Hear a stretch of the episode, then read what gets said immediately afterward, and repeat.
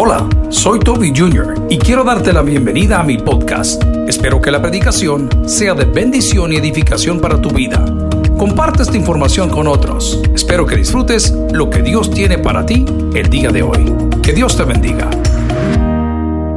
Quiero platicar el día de hoy con todos nosotros del espejo de Dios. El espejo de Dios. La palabra del Señor en Santiago, que es parte del Nuevo Testamento, tiene un propósito que el Evangelio llegue a todos y el Evangelio tiene por propósito que todos conozcamos quién es Dios. ¿Alguien dice amén a eso?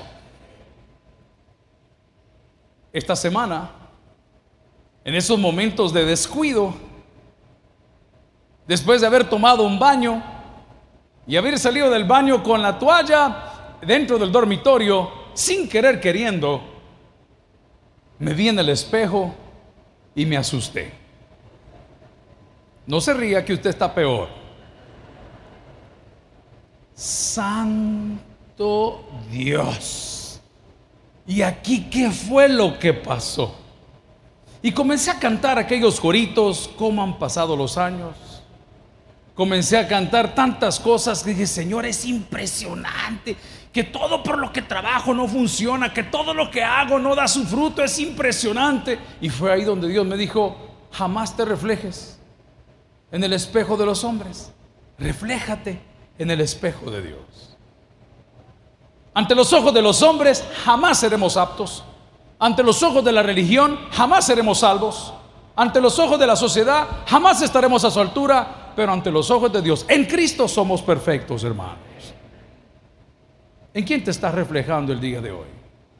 La palabra del Señor en Santiago, capítulo 1, versículos del 23 en adelante la cual leemos en el nombre del Padre, del Hijo del Espíritu Santo, dice, pero si alguno es oidor de la palabra, pero no hacedor de ella, este es semejante al hombre que considera en un espejo su rostro natural, porque él se considera a sí mismo y se va y luego olvida cómo era, versículo 25. Mas el que mira atentamente en la perfecta ley, la de la libertad, y persevera en ella, no siendo oidor olvidadizo, sino hacedor de la obra, este será bienaventurado en qué? En lo que hace. Oremos al Señor. Padre, te damos gracias por esta mañana. Gracias Señor por nuestros invitados, gracias por todos aquellos que participan en las diferentes celebraciones y cultos a lo ancho y largo, no solo del Salvador, sino fuera de las fronteras patrias. Hoy queremos aprender a reflejarnos en tu espejo, en tu gloria que es Cristo para que encontremos respuesta a nuestra necesidad y para que aquellos que no son salvos puedan encontrar en Jesús lo que tú has preparado para ellos. En Cristo Jesús lo pedimos a la iglesia. Dice, amén. Pueden sentarse. Mi pastor Agustín Acuña, bienvenido. Le damos un aplauso desde San Francisco, California. Está pastoreando el tabernáculo. Le su hermano también. A este hombre lo conozco solo por fotografías y una vez al año. Amigos y hermanos, ¿en qué te estás reflejando? ¿Cuántas veces nos hemos llenado de tristeza porque las cosas que estamos haciendo no están funcionando como nosotros queremos que funcionen?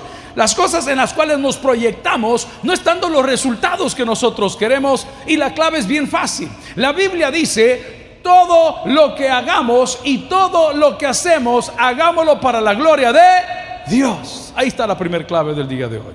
No lo haga para nadie. No lo haga para su pareja. No lo haga para sus amigos. No lo haga para los que estén de turno en cualquier lugar de la empresa o tal vez en algún cargo. No lo haga para ellos. Hágalo para la gloria de Dios. ¿Alguien recibe esa palabra el día de hoy? Cuando hacemos las cosas para la gloria del Señor, Dios siempre está contento con nosotros. ¿Alguien dice amén? Y si Dios está contento con nosotros, usted puede contar con la venia y con la bendición de Dios. Pero el enemigo te quiere sacar de ese entorno. El enemigo quiere que te centres en tus defectos. El enemigo quiere que notes lo que no puedes cumplir, pero Dios dice que Él ve las intenciones de Él corazón. Con Dios siempre se gana, hermano. Con Cristo de la mano siempre se llega. Hablaba con algunas personas que están hoy optando por los cargos públicos por los cuales estamos votando. Le pido, le invito, le ruego, vaya a votar. Vaya a votar. Dígale a su vecino, por favor, vaya a votar. ¿Cuántos de los que están aquí ya votaron? Levánteme la mano si alguien ya votó. Démenles un aplauso, por favor, en esta mañana. Qué bueno, es una responsabilidad. Vaya a votar. Vaya a votar. Pero Muchos de nosotros estamos afligidos y esta mañana orando con algunos candidatos, orando por otros candidatos, saludando a otros candidatos de todos los partidos que nos dan la confianza de poderles ministrar. Les decía, tú ya eres un ganador. Ay, pastor, usted no se define. Yo definido estoy, yo soy cristiano. ¿Alguien dice amén? Amén. Los cielos y la tierra pasarán, pero sus palabras no van a pasar. Cuatro presidentes, cinco presidentes, siete presidentes, ocho presidentes. El único que está en el trono es Dios. Usted tranquilo. Vuelvo a Señor por ello. Pero voy al punto. Los que participaron ya ganaron, hermano. Ya ganaron. Ya crecieron, pero muchos se van a frustrar y otros van a decir y otros, no, mi hermano, cuando usted hace las cosas para Dios y se refleja en Dios, usted siempre será un triunfador. Pero voy otra vez donde vengo. El enemigo te quiere distorsionar y te quiere poner un espejo diferente. Y el espejo diferente, el cual te quiere poner el enemigo, es el estándar del mundo. En el estándar del mundo nosotros somos cualquier gato. En el estándar del mundo somos una minoría. En el estándar del mundo los pastores evangélicos somos una molestia y por eso se nos ataca y se nos traspasa y se nos critica y se nos quiere meter donde no siquiera queremos estar en el mundo. Pero ante los ojos de Dios, nosotros valemos la sangre de Cristo. No te muevas de ese estándar, gloria a Dios. ¿Quién te quiere desenfocar? ¿Con qué espejo te estás viendo? ¿Con qué espejo te estás viendo? Yo soy una mujer abandonada. No lo digo como testimonio, hermano. Amén. Yo, soy una mujer abandonada. No, querida, tú eres una hija de Dios. Yo soy una viuda. No, tú no eres una viuda, tú eres una hija de Dios. No es que fíjese que yo nunca pude tener hijos. Has tenido todos los hijos, perdóneme, espirituales que has podido parir a través del evangelismo. Es que yo nunca tuve nada propio. Tienes un Dios que todo lo puede y te da todo lo que necesitas. ¿En qué espejo te estás viendo? ¿Quién es tu estándar? ¿Con quién te estás midiendo? Una de las cosas jóvenes que les quiero recomendar es que cuando ustedes estén en la etapa de los novios y que quiera salir con la novia y con la muchacha y hay otro contendiente, hermano, no se rebaje. Usted no tiene competencia, no hay nadie más feo que usted. Pero reconózcalo.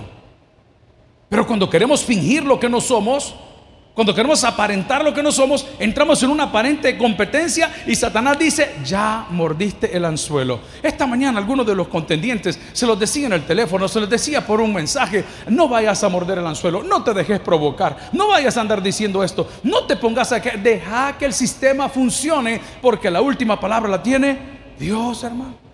Yo hago lo que me corresponde y Dios hará lo que yo no puedo hacer. Por eso Él es el Dios de lo sobrenatural. Pero ¿por qué vivo triste, pastor? Porque me estoy reflejando en el estándar del mundo. Porque me estoy reflejando en el estándar de las demás personas. Porque no me estoy tomando el tiempo de considerar lo que Dios tiene para mí. ¿Y sabes qué tiene Dios para mí? Vamos a la Biblia. Quiero darle un par de textos. Vaya conmigo a Filipenses 4:13 que usted ya se lo puede de memoria. Por favor, refléjese en el espejo de Dios. Y la palabra del Señor en Filipenses 4:13 con toda tranquilidad nos dice, todo lo puedo en Cristo que me... ¿Alguien dice amén esa palabra el día de hoy? Amén. Yo estoy incitando todo mi equipo de trabajo, por no decirle exigiendo que se preparen. Le dije, hemos tenido tres años para ordenar la casa. Tres años. A partir de hoy nos vamos a especializar.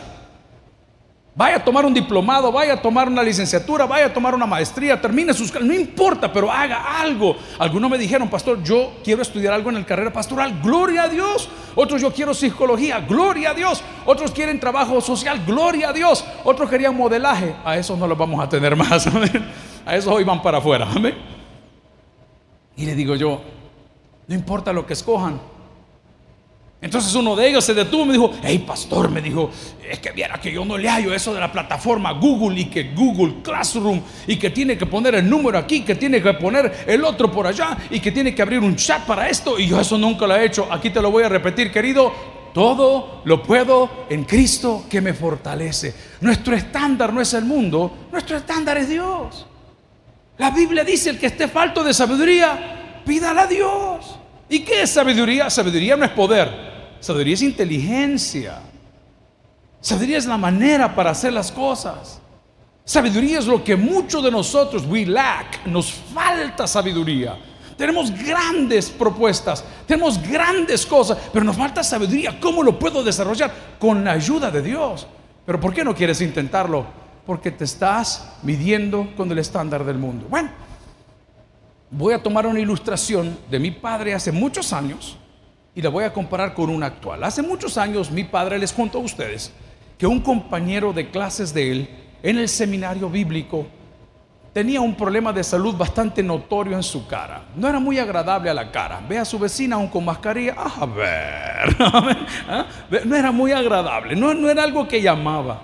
Pero ese hombre tenía tanta fe que él dijo que él iría a la graduación de su carrera con esa mujer preciosa de su misma clase, de su misma promoción. Y todo el mundo se rió de él. Y todo el mundo estuvo como diciendo, este, ¿qué, esperanza tiene? ¿Cuántas veces usted está haciendo la fila para pedir papeles en la embajada? Y usted ve que la gente lleva un montón de legajos, de escrituras, de cuentas de ahorros, recomendaciones, tarjetas de circulación, y usted todo lo que lleva es hambre. Pero usted no se sale de la fila, usted está tranquilo con hambre y con el único papel que tiene que es el DUI. Y el maestro que está adentro se le queda viendo y dice, ¿usted por qué quiere ir a los Estados Unidos? Y usted le dice, es que yo quiero conocer a Mickey Mouse. Y el otro iba a inventar una historia de que mi mamá y mi papá y mi hermano y mi primo y mi hermano. Y a usted dice, su visa ha sido aprobada. Saludes a Mickey. Pero al del no Mickey, el otro de México, no, al otro Mickey. Es que Dios así es, hermano. Bueno. Voy a la ilustración. Entonces resulta que el hombre que no era muy agraciado, que tenía un problema físico muy notorio, dijo que saldría con la chica y llegó y le dijeron, ¿y cómo vas a hacer para, pues, para llevarla? Y dijo el hombre, pues yo le voy a ir a hablar. Y curiosamente, las personas que son muy agraciadas, las personas que son muy bonitas a los ojos del mundo, muchas veces son las personas más solas o solitarias. Porque nadie se les acerca porque les tienen miedo, cree que sus estándares son muy arriba. Y ese joven llegó con toda humildad, y estoy parafraseando la ilustración y la invitó a su graduación y la mujer dijo que sí. Y el día de su graduación, dice el pastor general, entró por la puerta a ese lugar con la mujer más bella de toda su promoción, no porque él fuera bueno, sino porque tuvo la seguridad que todo lo puedo en Cristo que me fortalece. Número dos, si le va a regalar ese aplauso, de al Señor. Número dos, atención. Número dos, ¿habrá algo imposible para Dios? No, hermano. No, hermano, pero eso sí, para que eso sea una realidad, usted tiene que alinearse con los propósitos de Dios. alinearnos con los propósitos de Dios. ¿Y cuál es el propósito de Dios? Que su nombre a través de Cristo sea enaltecido. Alíñese con los propósitos de Dios. Solo sea un instrumento. Por eso hemos puesto esta frase aquí en El Salvador que dice tabernáculo bíblico una iglesia para todos. ¿No vieron el reportaje? ¿No vieron lo que se hace de parte de su iglesia, su equipo de trabajo que estamos acá? No hacemos acepción de personas, hermano. Para eso es el Evangelio, para eso es Cristo. Yo celebro mucho cuando los fines de semana voy en San Francisco y siempre le pongo el like y siempre me preocupo de darles el like a los jóvenes que están haciendo su pan y chocolate ya como muchas otras iglesias. Es que esa es la base del Evangelio. Pero volviendo a nuestro punto del día de hoy, y mencioné Filipenses 4:13 que pido que lo lea conmigo una vez más y dice la palabra del Señor, todo lo puedo en Cristo que me fortalece. Hablaba de otro joven compañero de trabajo que siempre deseó comprar una casa y lo habían votado de todos los créditos habidos y por haber. Y ese día, hace dos años exactamente, me habla y me dice, pastor, estoy aquí en Fondo Social para la Vivienda, llevé mis papeles, para, para, y me aprobaron el crédito. Pero tengo un problema, me dijo. ¿Y cuál es el problema? No me alcanza para la prima de la cual yo escogí. Si escogí una de menor, sí la alcanza. Pero la que yo escogí, no me alcanza la prima. Diga conmigo, todo lo puedo en Cristo que me fortalece. Dios se va a glorificar de cualquier forma, querido. Y le hago la pregunta, mira fulano, ¿cuántos años tenés de trabajar aquí? Ah, no, me dijo, yo a su papá le di 18, 17 años me dijo, de carrera aquí. Qué bueno. ¿Alguna vez te pagaron tu tiempo? No, me dijo, yo sigo sumando mi pasivo laboral. Venite, hombre, arreglemos cuenta, te vamos a indemnizar para que te alcance. Y no soy yo, hermano. Nunca vaya usted a dar gracias a un hombre por lo que Dios le da. Amén. Quiero que lo sepa de todo corazón. No, dele gracias a Dios. Vení, le digo, cerremos tu indemnización. Mire, hermano, le alcanzó para la prima, para la cocina, para la refrigeradora, para la cama. ¿Por qué le alcanzó? Porque Dios es más que suficiente. Pero ¿bajo qué estándar te estás midiendo? Quizás vas a llegar a ese banco mañana, vas a llegar a buscar un crédito, una oportunidad y Dios va a decir, es que usted no califica. No, yo no califico, pero Dios sí califica en mí. No, quizás yo llevo las de perder, pero Cristo en mí, esperanza de gloria. No, quizás yo he cometido algún tipo de, mal hecho, algo que... Sí, pero el Señor es un Dios de oportunidades. Amigos y hermanos, lo que quiero pedirte el día de hoy es que a partir de esta hora jamás te quieras reflejar en el estándar del mundo. Refléjate en Jesucristo, el Hijo de Dios. La palabra del Señor, gloria a Cristo en Deuteronomio capítulo 31. Deuteronomio capítulo 31 nos dice cómo vernos en ese espejo. Amigo y hermano, los espejos, como nosotros los conocemos, se comenzaron a utilizar allá por los 1800. Esto sucedió en Alemania, donde un hombre que se cataloga como un químico le puso una película de plata a la parte trasera de un vidrio para así poder reflejar la luz y ver lo que nosotros tenemos ahí. Pero del espejo que te estoy hablando es un espejo mucho más poderoso que los espejos de los 1800 y de los primeros espejos que se conocieron hace como 3000 años hechos a través de roca volcánica. Pero el propósito del espejo no solamente es adularte, es reflejar las cosas que debes corregir. Reflejar las cosas que debes corregir. En la palabra del Señor, en Deuteronomio 31, llamado el libro de la segunda ley, dice, esfuérzate y anímate. ¿Cómo dice la palabra? Esfuérzate y anímate. O esforzaos y cobrad ánimo. Cuando usted se pone ante el espejo, usted se está preparando para salir a la calle. Ya le iba a decir para salir hacia afuera. Ando tonto el día de hoy.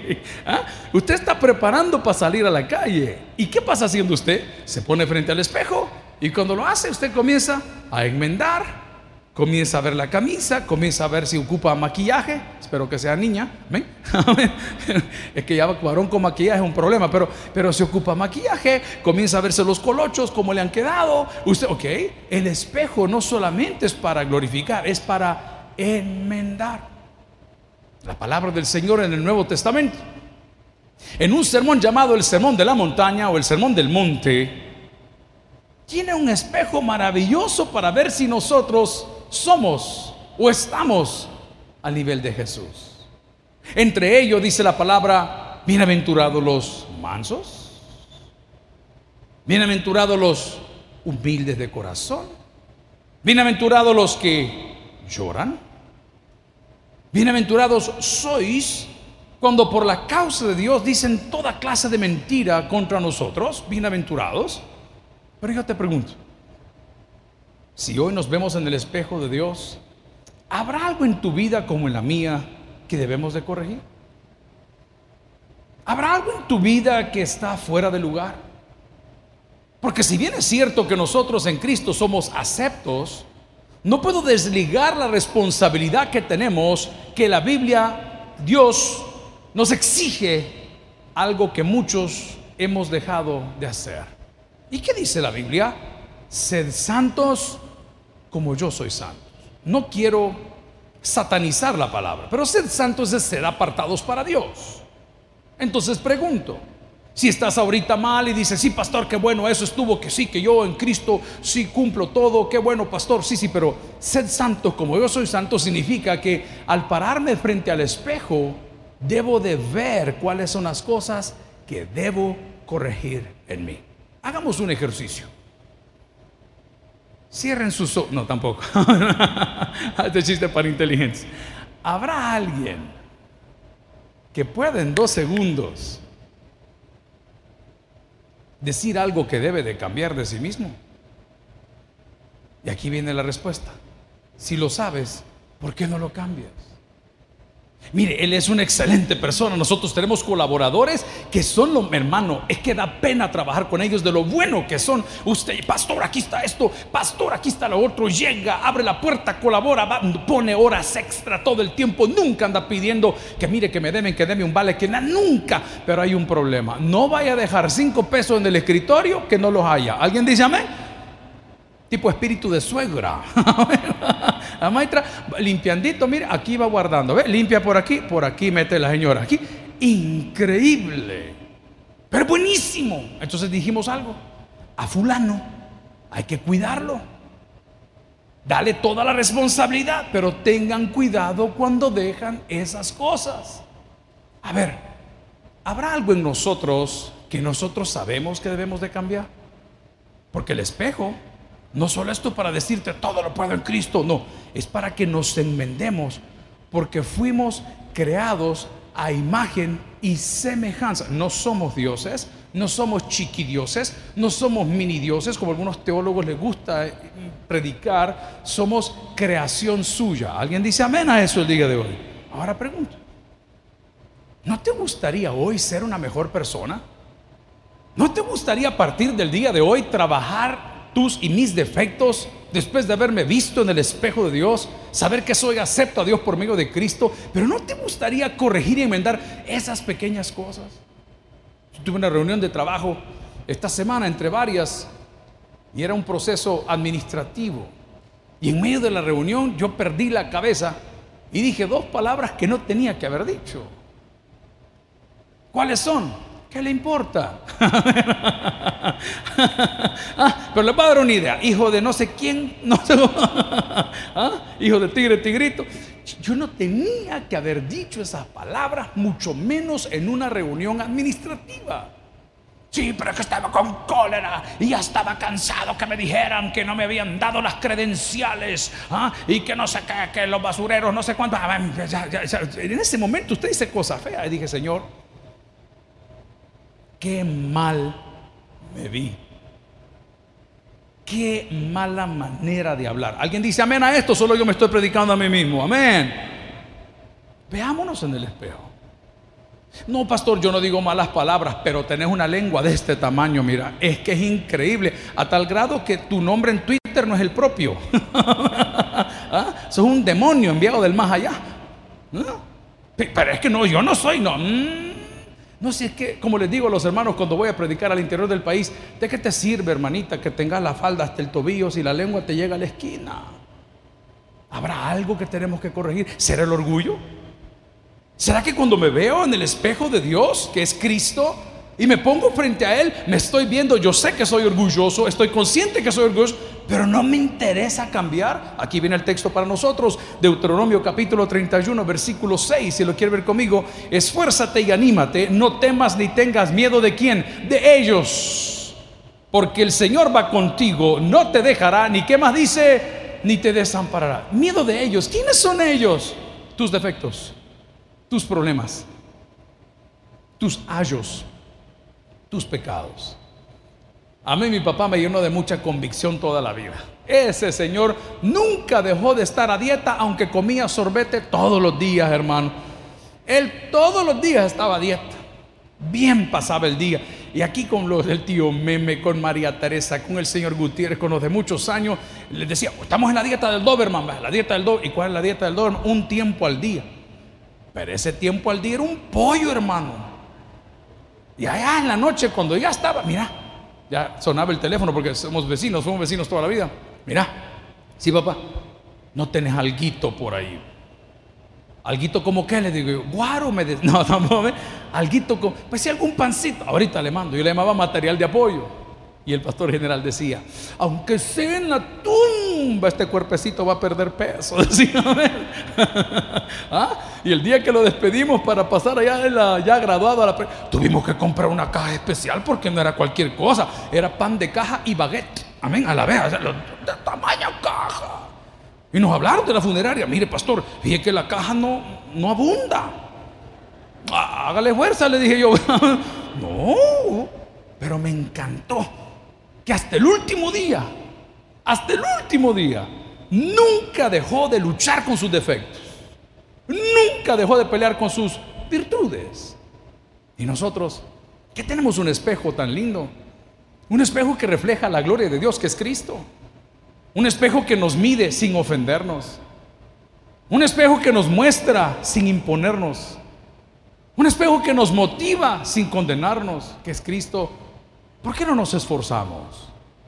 ¿Por qué no cambiamos esas cosas que no van con los hijos de Dios? Quiero que vaya conmigo a la Biblia en Filipenses capítulo 4, versículos 6 en adelante.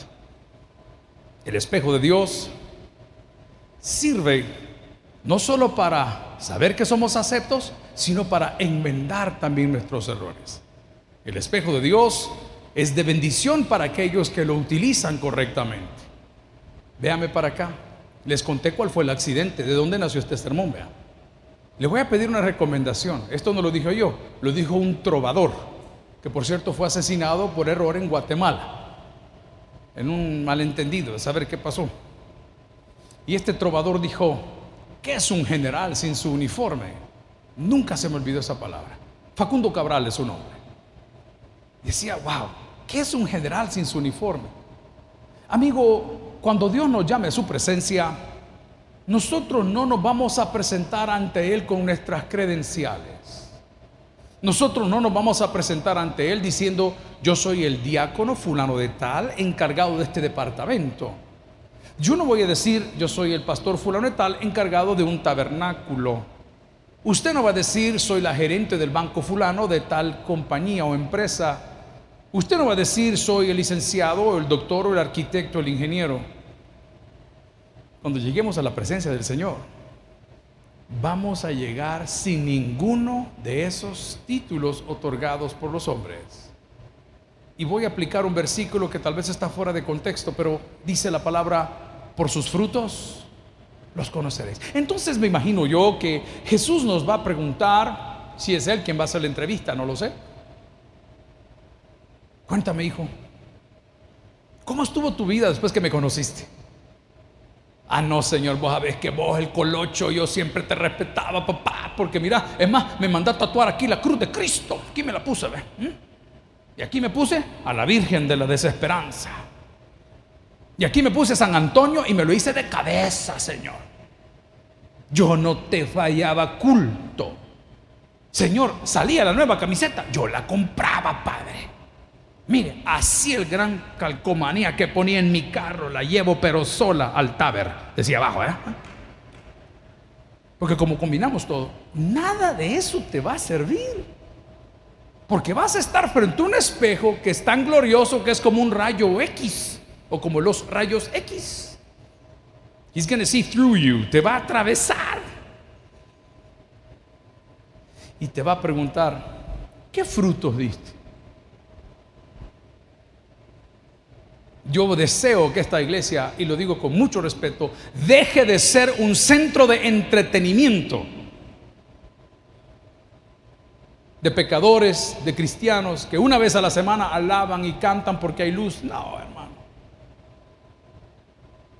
Y que se convierta este lugar en una verdadera casa de Dios, donde cada vez que nos reunamos, la gloria de Dios se derrame sobre cada uno de nuestros corazones.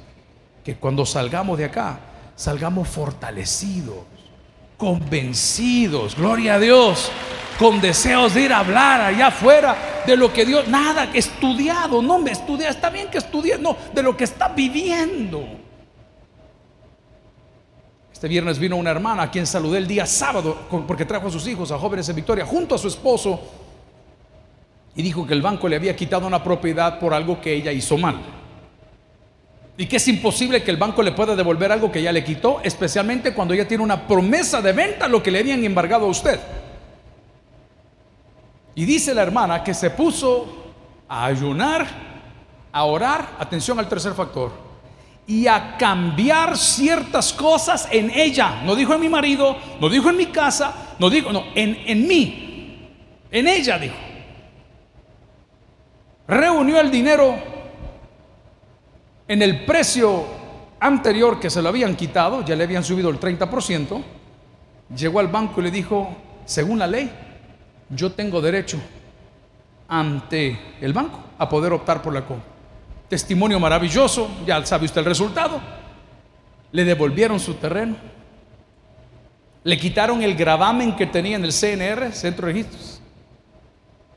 Y no solo eso, ya lo vendió. Y lo vendió por más. Ese es el testimonio. Eso es lo que le gusta un montón de ustedes. El testimonio es que la mujer dijo que había venido acá y que le había dicho a Dios, tengo que hacer cambios en mí. Ese es el testimonio. El testimonio no es que vendió el terreno, el testimonio no es que andas carro. El problema es que andas carro pero andas amargado. El problema es que andas carro pero andas odiando a la gente. El problema es que andas carro pero no tenés paz. Es por ello que el día de hoy quiero invitarte a que, si bien es cierto, puedas reflejarte en el espejo de Dios a través de Cristo para ser acepto, si bien es cierto que el espejo no solamente bendice, sino que también se pueden enmendar errores, nos esforcemos por cambiar aquellas cosas que hoy por hoy no glorifican a Dios. No es fácil. Por eso la palabra dice en Filipenses 4, 6 y 7. Por nada estén afanosos, si no son conocidas sus peticiones delante de Dios en todo ruego y oración, y la paz de Dios, que sobrepasa cuánto todo entendimiento, guardará sus corazones y pensamientos en quién? En Cristo Jesús. Vaya, no se afane.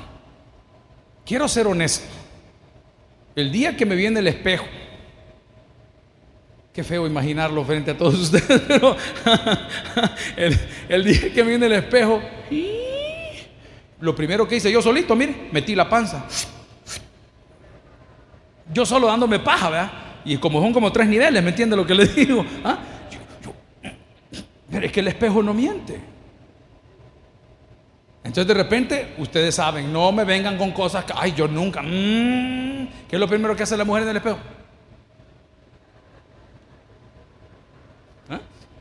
Lo segundo que hice fue, me puse de lado, ahí me afligí, mi hermano, qué terrible. ¿Ah? ¿Ah? qué terrible. ¿Y cómo me puse? Ay, ya no voy a comer pan. Hoy dejo la Coca-Cola. Ay, ya no Madonna, ya no, ya no. Yuca solo guisada, pero tres leños de este tamaño. ¿Y de qué? qué mal estamos. Pero por nada estéis afanosos. Porque al igual que el ejercicio, la vida cristiana te va dando cambios paulatinamente. No lo hagas de un solo, te vas a ir a chocar. Hoy me pongo a dieta. No, no, despacio, tranquilo, con un buen ritmo, con una buena proyección. No esté afanoso.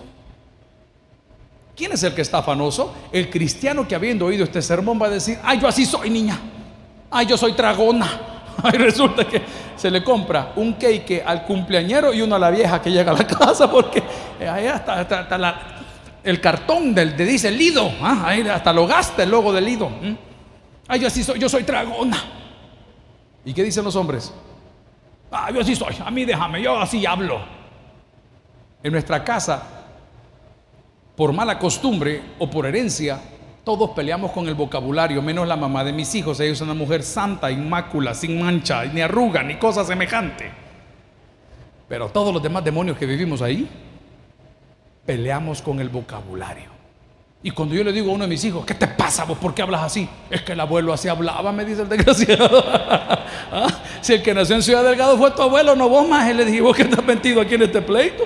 Hoy resulta es que así habla el abuelo. Entonces, cuando lo quiero fregar, cuando lo veo caminar, ve, le digo, ahí viene el taxista, le digo. Porque usted sabe que entre los hermanos que manejamos taxi tenemos un léxico a todo dar, vea. ¿A qué voy, amigos y hermanos? No esté afanoso. Solo permanezca en la presencia de Dios. Cuando usted permanece en la presencia del Señor, el espejo de Dios, que es Cristo, le va a ir enseñando los resultados. ¿Y cómo lo va a notar? La gente lo va a notar. La gente lo va a notar. Oh, chica, doña fulana. Caramba, doña Leonor. ¿Cómo se le nota? Este chiste los jóvenes no lo van a entender. ¿Cómo se mire? ¿Cómo? ¿Cómo ha bajado? Ay, usted ya sabe, y la señora no es que esté bajando de peso, es que la diabetes la tiene mal, pero, pero ella cree que sí es ella. Amén, gloria a Dios. Pero el Señor le va a enseñar a usted cómo su presencia en usted lo puede poner a la imagen de Cristo. Vamos a ir al Nuevo Testamento en un evento un poco difícil, donde está a punto de ser crucificado nuestro Salvador y Señor.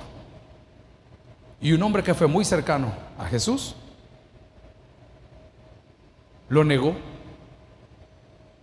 Yo quiero darle el criterio o la oportunidad a este caballero que lo negó. ¿Por qué lo habrá negado? Por la presión de grupo, por la gente que lo rodeaba.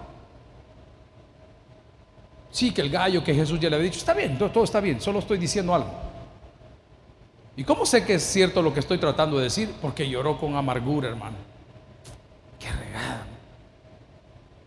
Volví a, fumar, dirá alguien, volví a tomar, dirá otro, volví a los casinos, dirá otro, volví a la mentira, dirá otro, volví a la exageración, dirá otro, volví a, a la maldicencia, dirá otro, volví a la violencia, dirá otro. Pero él lloró con amargura. Porque la gente que lo rodeaba, aunque no decían nada, lo presionaban. La palabra dice, si me acompaña, en Isaías 40, versículos 29 en adelante, Él da esfuerzo al cansado y multiplica las fuerzas al que no tiene ninguna. Los muchachos se fatigan y se cansan, los jóvenes flaquean y caen, pero los que esperan a Dios tendrán nuevas fuerzas, levantarán alas como las águilas y correrán y no se cansarán, caminarán y no se fatigarán. A mis hermanos, cierre su Biblia por favor. El día de hoy, todo lo que he querido decirle es que la causa de nuestra infelicidad es porque nos estamos midiendo en el estándar del mundo que la causa de nuestra frustración es porque queremos caer bien con los hombres y no con Dios. Lo que he tratado de decir es que el espejo no solamente refleja lo que somos y cómo lo hacemos, sino que el espejo nos ayuda a enmendar las cosas que tienen que ser arregladas. He tratado de decir que el espejo de Dios es Cristo y que la única manera como tú serás acepto delante de Dios es si vienes hoy a sus pies. Termino diciendo, el que tiene Dios para el que oiga, vamos a orar al Señor. Gloria a Cristo. Gracias por haber escuchado el podcast de hoy. Quiero recordarte que a lo largo de la semana habrá mucho más material para ti. Recuerda, invita a Jesús a tu corazón. A cualquier situación, Jesús es la solución. Prueba Jesús. Si no te funciona, te devolvemos tus pecados. Muchas gracias y hasta la próxima.